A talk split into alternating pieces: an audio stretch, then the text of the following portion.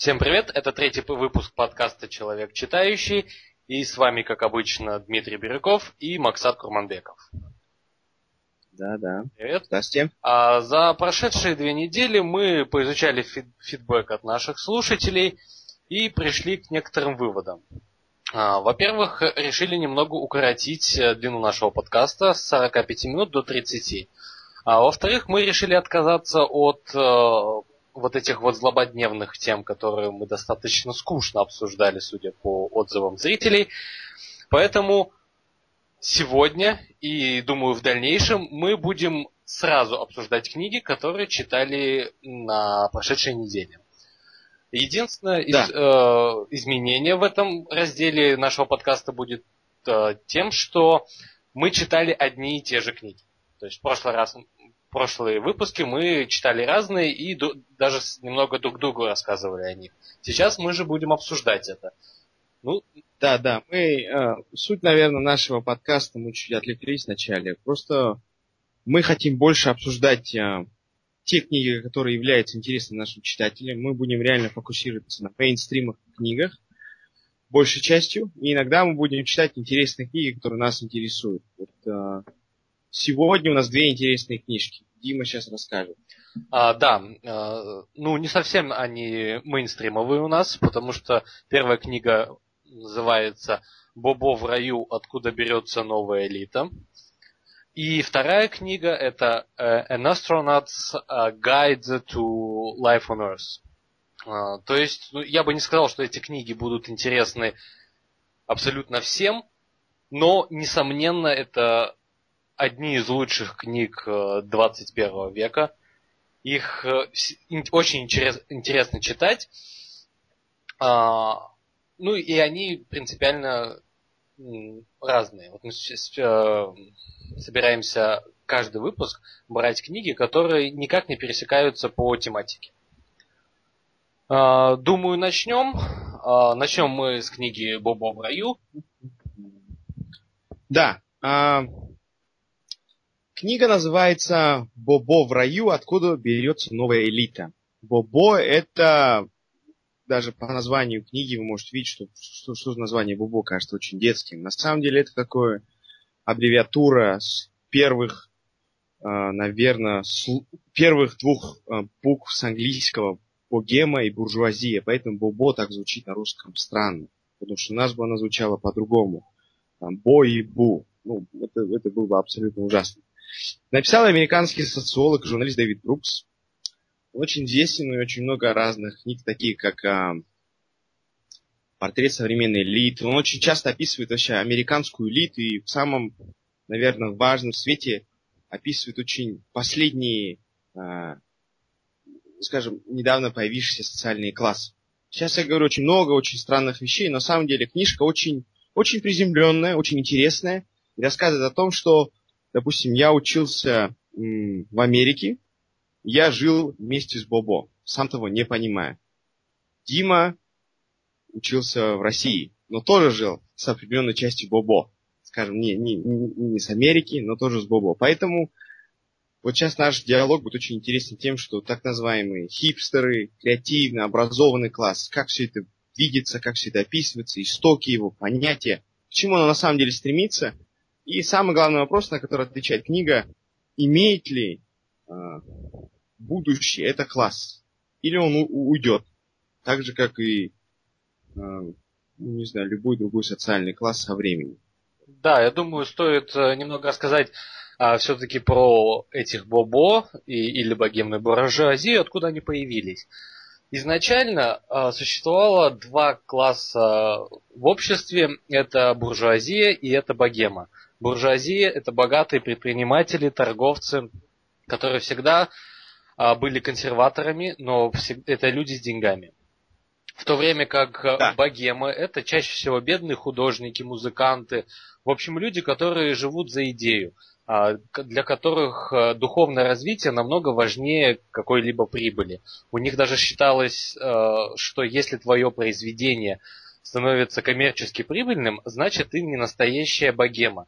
Значит ты продался, э, и что тебя стоит исключить из э, общества подобных э, голодранцев, авторов и художников. Да, чисто по умолчанию, как только ты становишься коммерчески успешным, а, ты перестаешь относиться, ты, ты, ты не имеешь права находиться в богеме, ты уже буржуа. Вот интересно, наверное, если взять с американской точки зрения, что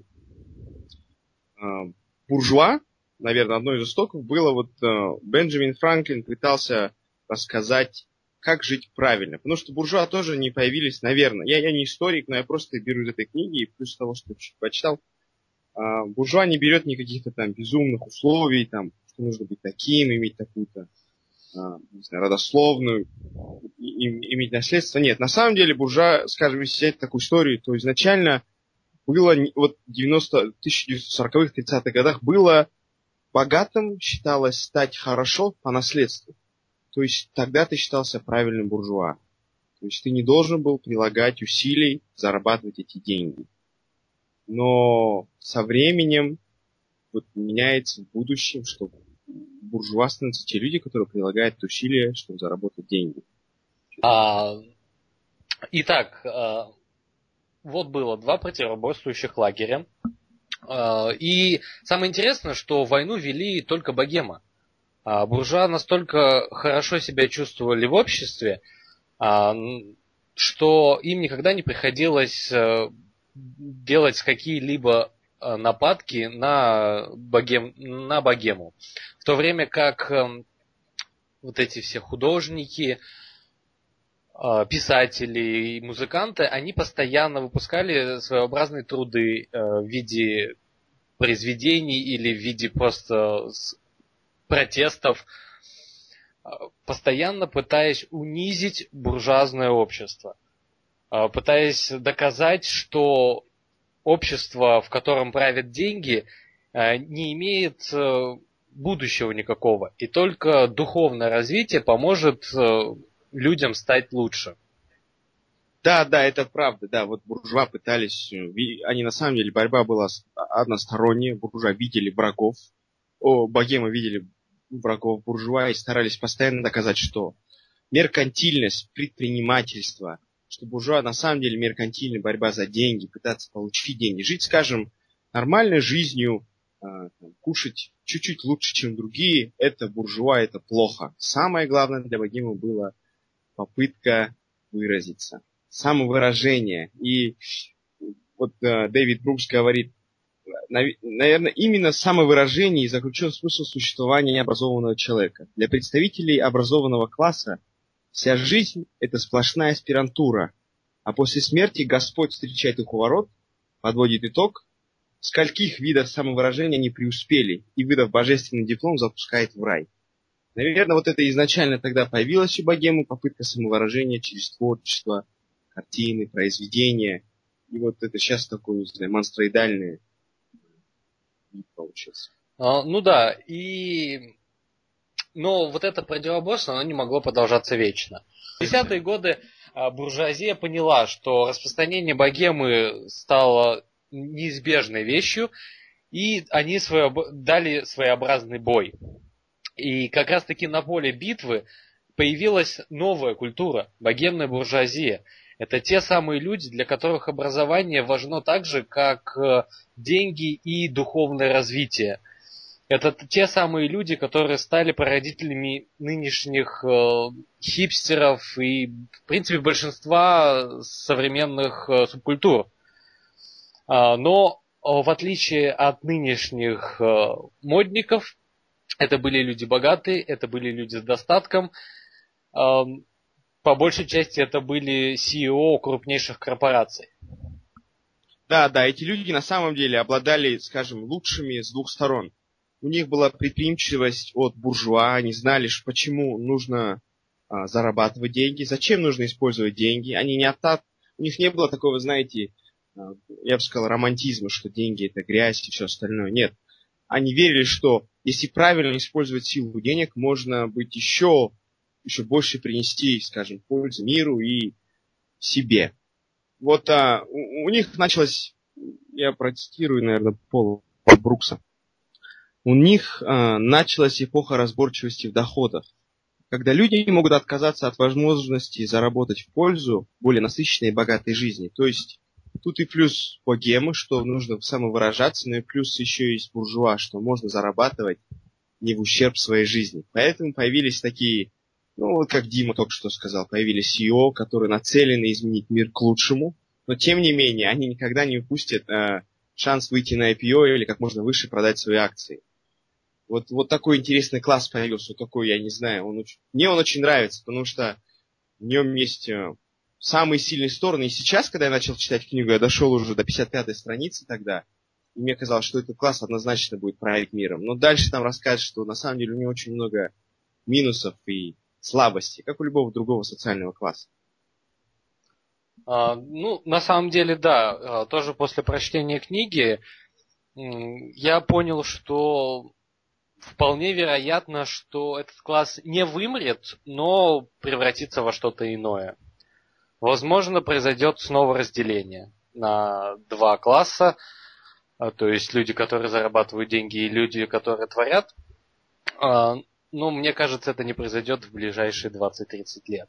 Ну, даже посмотреть на сейчас крупнейшие компании Google, Microsoft, Apple, все они э, имеют невероятные доходы, при этом о них э, чаще всего обычный человек о них слышит, когда они какой-то запускают новый благотворительный проект.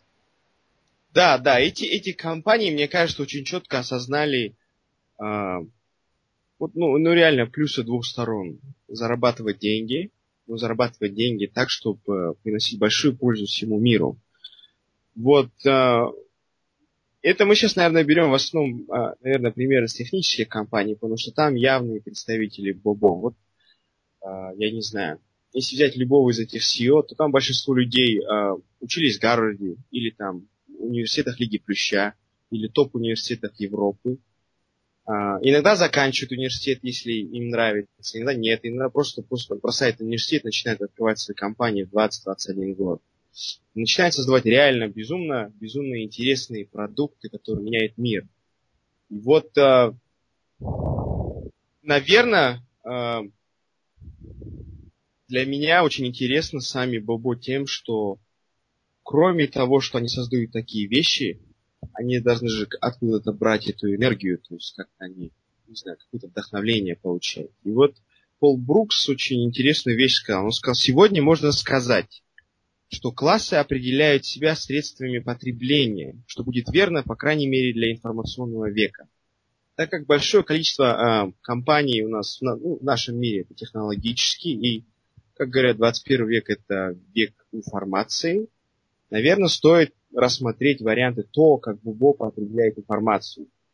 И кроме информации, то, как оно живет. Все? А, думаю, стоит немного рассказать о том, а, как эти люди ведут себя в современном обществе. К примеру, мы уже рассказали о том, что они больше не боятся тратить деньги, сколько хотят, но у них своеобразный подход к этому.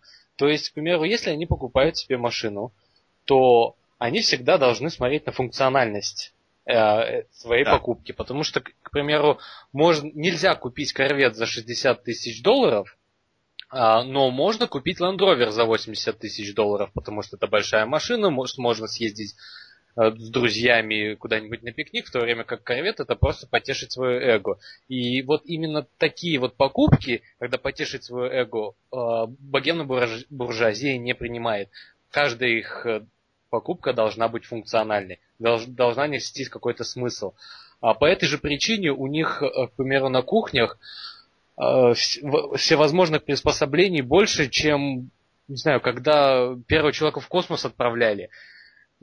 Да, да, да. Мне кажется, когда к ним зайдешь в кухню, там можно увидеть, не знаю, прибор по деланию мороженого, или мороженицу, прибор по деланию морожениц для ванили, там, прибор для делания, не знаю, кофе каких-то там, Э, у них безумное количество вещей. Так много профессиональной утвари, ужасно. И все эти вещи они покупают, э, смотря на их функционал. То есть у них может быть 5 э, картофелечисток, которые, каждый, каждый из которых чистит по-разному. У них может быть холодильник за 10 тысяч долларов, который там и обязательно должен делать лед, обязательно должен быть подключен э, с Wi-Fi к интернету, но при этом установить телевизор на кухне они, не, ну, они так, на такое никогда не пойдут, потому что нету никакого смысла в телевизоре на кухне. А, да, да, стоит еще, конечно, указать то, какую они еду кушают. Если мы возьмем, допустим, а, возьмем, я простой, самый возьмем простой пример с кофе. Есть такая сеть супермаркетов в Америке, в Америке называется Whole Foods. Количество кофе, которое там есть, оно органическое, там, то есть оно, оно полностью сделано по высшим стандартам, но иногда она может доходить, там, не знаю, до 20-30 долларов за один маленький мешочек. То есть, в конце концов, ты, ты, ты делаешь чашечку кофе или чашечку латте за 5 долларов. Это невероятная цена за кофе. И они готовы за это платить. Или там вы покупаете маленькое сухое печенье итальянское, бискотти, оно будет стоить 2 доллара. Это невероятно. Но так как это по-настоящему вкусное печенье, оно дает тебе душевное ощущение, э, э, не знаю, итальянского печенья, которое было создано для итальянского кофе, ты должен его заплатить за такие деньги. Так что иногда кажется, что это крайность. Но для них очень важно осознавать, что вещи, которые они делают, они делают осознанно, и в них есть какая-то душа. То есть это не просто потребление, осознанное потребление вещей. А также а, относительно обычных вещей у них тоже интересный подход.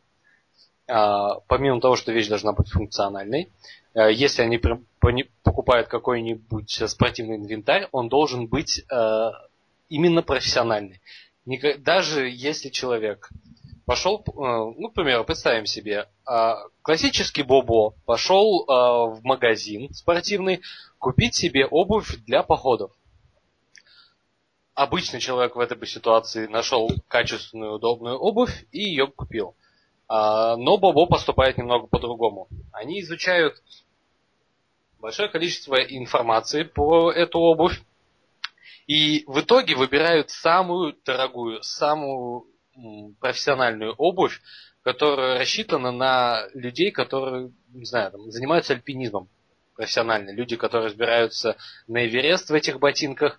В то же время а, наш очередной Бобо покупает такую обувь, чтобы ходить у себя дома по лужайке. Но зато у него профессиональная качественная обувь за 2000 долларов. Да, да, это, это смешно. Такие ботинки 350-400 долларов. Невероятная вещь.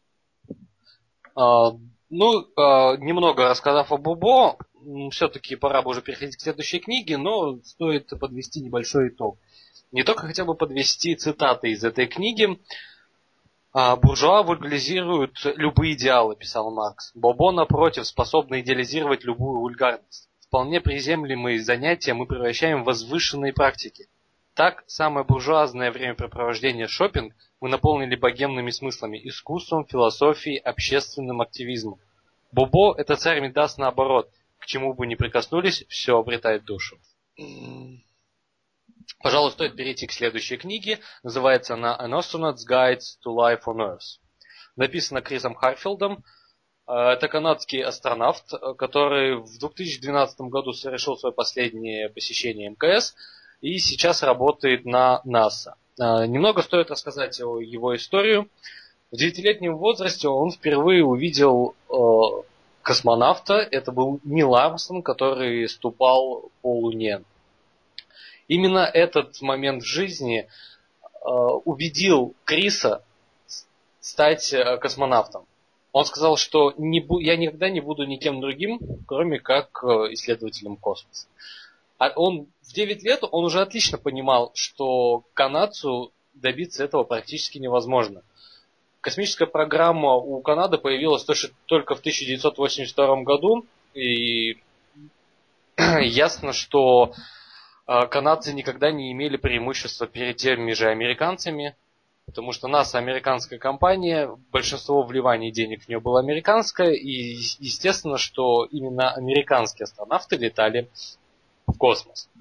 Но Крис парень был упертый. Он, естественно, записался на все возможные курсы летчиков, э, потом стал э, военным летчиком. Ну, естественно, в боевых э, действиях он никогда не участвовал, только тестовые полеты, то есть он тестировал новые самолеты. В жизни сложилось у него достаточно сложно, он женился в 21 год, жена его сразу забеременела, но с работая вынуждала его постоянно летать с места на место и проводил, он очень мало времени проводил с семьей. Да. Я, я чуть отступление сделаю и расскажу примерно о человеке, э, о книжке больше. Вообще книжку, скажем так, нам посоветовал Сатья Наделла. Это CEO Microsoft. Мы используем с Димой сервис Goodreads, и там очень высокий рейтинг этой книжки, больше 3,7, а, кажется, 4,2 из 5. Книжка написана на английском, там всего лишь 304 страницы, в зависимости от издания. А, книжка перевести на русский, это, скажем, гид а, астронавта о жизни на Земле. То есть э, изначальное название можно взять, что сам Крис Хэтфилд хочет вам рассказать, как жить на Земле, имея другую, скажем, э, позицию, видя все это с, с космоса. И книга разделена на, 13, на 12 глав. В каждой главе он рассказывает о определенном уроке, который он рассказал там, из биографии. Вот Дима рассказал, что его... На самом деле он очень, очень упертый был парень. Если вот взять на английском есть такое слово, да, он постоянно об этом говорит, что он был overachiever. По факту это человек невероятно амбициозен, амбициозен, полностью и, и, имеет такую невероятную волю и силу и желание стать лучшим. И он рассказывает, как вот с 9 лет он просто увидел, его покорила эта мечта попасть, э, стать астронавтом. Мы будем говорить слово астронавт, потому что книга американская, э, канадская, то есть. Э, и для него это стало просто то, как вся жизнь его сложилась. Э, книжка на самом деле очень интересная. Допустим, для меня первые несколько глав были полностью открытыми, он рассказывает о очень многих интересных вещах. Сейчас э, мы начнем рассказывать о первой главе. Ну, я думаю, не стоит акцентировать внимание на каждой главе. Э, вот я хочу от себя добавить, что э, эту, на эту книгу можно смотреть с двух точек зрения. Во-первых, это отличная биография, написана самим Крисом, то есть написано простым языком, понятный каждому. Это человек, который в, в речах которого нету никакого пафоса. Он добился намного больше, чем любой когда-либо добьется, но при этом он говорит об этом как обычные вещи. Да, он утверждает, что это было сложно, но при этом он не кичится этим. Да. Помимо э, того, что это отличная биография, описывающая э, то, как человек э, стал космонавтом, а как он был эм, был космонавтом, посещение МКС подробно описано в таких мельчайших подробностях, что практически любой захочет э, сам оказаться там. Он в этой книге только три страницы посвящено тому, как перерабатывается моча в питьевую воду. Да, Все да, описано там очень... до мельчайших подробностей. А, но с другой стороны, эту книгу можно рассматривать как э, гид по личностному росту. Но своеобразный гид. Все да, однозначно, однозначно. Э, все э, книги, которые я читал, э, подобные книги, которые читал до этого, утверждают, что не стоит заморачиваться по мелочам, смотрите на вещи оптимистично, в то время как Крис Харфилд говорит, мелочи значит все, и нужно смотреть на, на свои цели пессимистично. То есть он использовал а, две фразы, которые мне врезались в голову. Вот я не скоро наверняка их забуду. Это sweat the small stuff, то есть э, мелкие задачи решают все.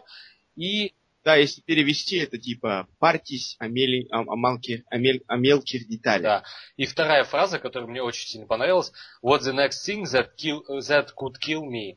Ну, то есть э, в его э, в его жизни это, ну, то есть тут никаких, э, как сказать, аналогий нет в этой фразе. То есть, правда, его практически каждая вещь могла убить любое неверное движение, и он труп. Но если перенести это на обычную человеческую жизнь, а, к примеру, ты сказать, создаешь свой стартап. И если задаться вопросом, what the next thing that can kill my project, а, можно будет очень интересно посмотреть на свою стратегию развития. Да, да, вот в этом очень интересная книга, что он реально, каждая, каждая глава, каждая его, если так взять, глава пытается полностью тебе дать другую точку зрения. Все люди говорят, мысли позитивно, смотри хорошо на вещи, и все станет хорошо.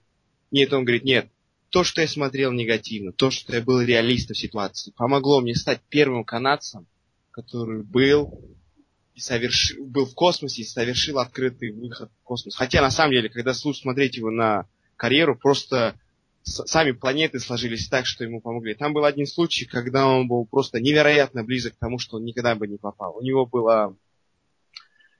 Он э, летал на самолете F-28, один из самых сложнейших, тяжелейших аппаратов, это летчик-истребитель.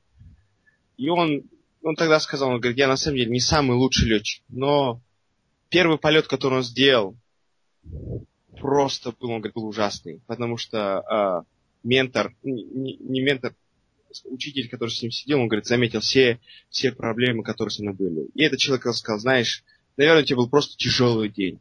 Типа, давай еще раз попытаемся. И он смог сделать, смог получить лучшие очки в школе и закончил... А, сейчас. Да, ну, в общем, короче... Нет. Да, в 1980 году он был признан лучшим пилотом на базовых летных курсах. Учитывая, что там количество, э, не знаю, аппликантов, которые подавали в эту школу, там доходило до 500, до 5573, 5573 людей. А, конкурс был невероятный. Но этот человек все равно смог добиться, перебороть все эти вещи. И вот то, что Дима сказал, это книга реально по личностному росту. Да. Все а вот эта вот фраза uh, «What the next thing that, could kill me», она позволила ему планировать э, каждый свой э, следующий шаг. Э, то есть перед каждым выходом в космос, к примеру, или перед каждым новым полетом в космос, они четко прорабатывали любую мельчайшую деталь, которая могла пойти не так. И если все-таки что-то шло не так, они с хладнокровным Э, спокойствием знали, что делать, не паниковали, потому что он утверждает, что в космосе две секунды паники и вы труп. Потому что за две секунды может произойти, как он говорил, вы можете сделать серьезную проблему огромной. Да, да. И он сказал об этом то, что ты не, вот поэтому невероятное количество тренировок происходит на Земле. И все равно, как бы ты не знаю, у тебя появилась безумная мышечная память, все равно есть шанс, то, что ты все это забудешь. Поэтому он говорит, что компетенция, знание побеждает панику и страх. Он говорит, это нормально испытывать страх, но ты не можешь э, терять контроль над собой, ты должен реагировать четко и правильно. Вот, да, с нами, кстати, соглашается еще рецензент Wall Street Journal. Я сегодня посмотрел несколько рецензий, и он тоже утверждает, что это самый необычный книга по личностному росту, которую он когда-либо читал. То есть она отрицает все, что говорили э, другие авторы, и утверждает, что ее, э, как сказать, методы роста намного лучше. Мне очень понравилась э, одна его фраза в конце книги, когда он говорит, что я хочу, я хочу иметь 10 маленьких побед в день, чем одну огромную победу в 10 лет. Да, эта фраза на самом деле очень... Я, не думаю, что большинство... Я, допустим, ее не понял сразу. Я прочитал, мне нужно реально два дня, чтобы понять, что это, это настолько важно иметь вот эти маленькие 10 побед в день, потому что это приносит так много а, моральной, не знаю, силы, уверенности в себе, чем очень долго ждать одну десятилетнюю победу. Хотя, если честно сказать, Кристофер Хэтфилд – это тот человек, который стал и 10 побед в один день, когда он прилетел с МКС, когда они смогли сделать безумное количество сложных операций на а, экспедиции 34-35. Но и тот же человек, который так много шел, так долго шел в своей мечте астронавта, что можно сказать, что это была одна его главная победа на протяжении 10 лет. Это человек, который испытал большое количество лишений, но смог добиться всего, по факту. Да. А, эта книга будет интересна не только тем, кто заинтересован в личностном росте, даже если вам очень интересно посмотреть на то, как э, живет МКС глазами астронавта, обязательно прочитайте эту книгу. То есть, как я уже говорил раньше, там описано все в мельчайших подробностей. Плюс Крис Хэрфилд, он же не простой астронавт, он же еще и суперзвезда в социальных сетях. А, да, да. Да, благодаря своему, а, получается, сыну Эвану, который научил ему пользоваться Твиттером, Ютубом, он э, стал дико популярен среди молодых людей. То есть на данный момент у него, по-моему, полтора миллиона подписчиков в Твиттере. А в 2012 году, когда прямо перед самым возвращением на Землю, был в YouTube появился его ролик, в котором он поет, э, по-моему, Space Odyssey Дэвида Боуи на свой манер, то есть она немного переписана. И все это под, так сказать, под кадры МКС. Да, да. Э, Кристофер Хэтфилд, вот, э, его мотивация, скажем так, Эван знал, что отец хочет а, рассказать о том, что космос на самом деле безумно интересная штука. Вот одной из первых глав он рассказывает, что когда я осознал, он говорит, мои глаза даже не смогли достаточно осознать, что вот передо мной моя маленькая голубая планета, и как только повернул взгляд на это невероятно черное, необъятное существо, какую-то вещь Вселенную, я потерялся. Я почувствовал себя маленьким. Но вот эти чувства, вот эти вещи, то, как живет астронавт, то, как создается, то, как люди пытаются решить невероятные проблемы при помощи а, космического изучения. Поэтому для него было важно то, чтобы донести до масс, донести до молодых людей при помощи того же YouTube ролика, заставить людей заинтересоваться в космосе, скажем так. Вот он очень много сыграл, я думаю, роли в этом. Я его читал, я был, а, я, я сижу на сайте reddit.com, и он сделал свой а, интерактивный AMA. AMA это, скажем, интервью только более в текстовом виде. Он рассказывал очень много вещей, там люди, за там, там большое количество людей сидели, вот это было безумно популярный AMA, и люди задавали от самых технических вопросов, как работает, не знаю, двигатель, почему он поднимается, какая скорость, какие могут быть проблемы, когда он упадет. До того, что как Крис Хэтфилд, не знаю, чувствует себя, почему ему нравится бега, почему ему нравится, не знаю, что он, что он любит смотреть, потому что жизнь очень, жизнь совсем другая, когда ты живешь не на земле, начиная от физических, а, не знаю, препятствий, таких, как можешь сходить по-нормальному в туалет или, например, душ, как он сказал, горячий душ на то время, когда ты находишься на станции, просто Э, э, такого не существует. Максимум, что ты можешь просто протереть себе мокрым полотенцем. Так что книга очень интересная. Она, она рассказывает то, как развивается человек. Наверное, из, из этой всей книги я могу сказать, что мне понравилось, что он застал меня посмотреть на вещи по-другому. Особенно то, как он сказал, когда я находился в Байконуре, Казахстане, и находился со своими там родственниками, я понял, как тяжело им жить на самом деле постоянно ждать меня, перелетать там с Хьюстона, Казахстан. И он сказал, я почувствовал себя на их месте. И вот это и, и не знаю, смена места и мне очень понравилось. Мне, мне она помогла сильно. Я стал по-другому смотреть на, на свои родственников. Да, он еще очень интересно рассказывает свои посещения России. То есть э, то, как э, он э, пытался в, вникнуться в нашу культуру, э, в, в культуру россиян. Ему предлагали э, при первом его посещении Москвы, точнее небольшого подмосковного города, в котором находится отделение Роскосмоса, ему предлагали жить в дорогостоящей гостинице, но нет, он согласился жить в обычной хрущевке с обычными русскими мужиками, которые научили его пить водку, которые научили его делать шашлык, а, благодаря ним он научился говорить по-русски, кое-как, но научился, что является, э, в то время явилось очень полезным, сказать, навыком, потому что американская космические программы а, после распада Советского Союза только начинали налаживать э, связь, и своего рода он стал посредником налаживания этой связи. Он разрешал различные, а, сказать, трения, он объяснял обеим сторонам, э, ну, так сказать, правильную точку зрения. То есть, великий человек. И, да, правда, всем советую почитать эту книгу. Однозначно. А, ну, думаю, на сегодня у нас с нас хватит. Надеюсь, вам понравился наш новый формат. Следующему выпуску мы обещаем подобрать еще две крутые и очень странные книги. Это точно. Все, всем пока. До свидания.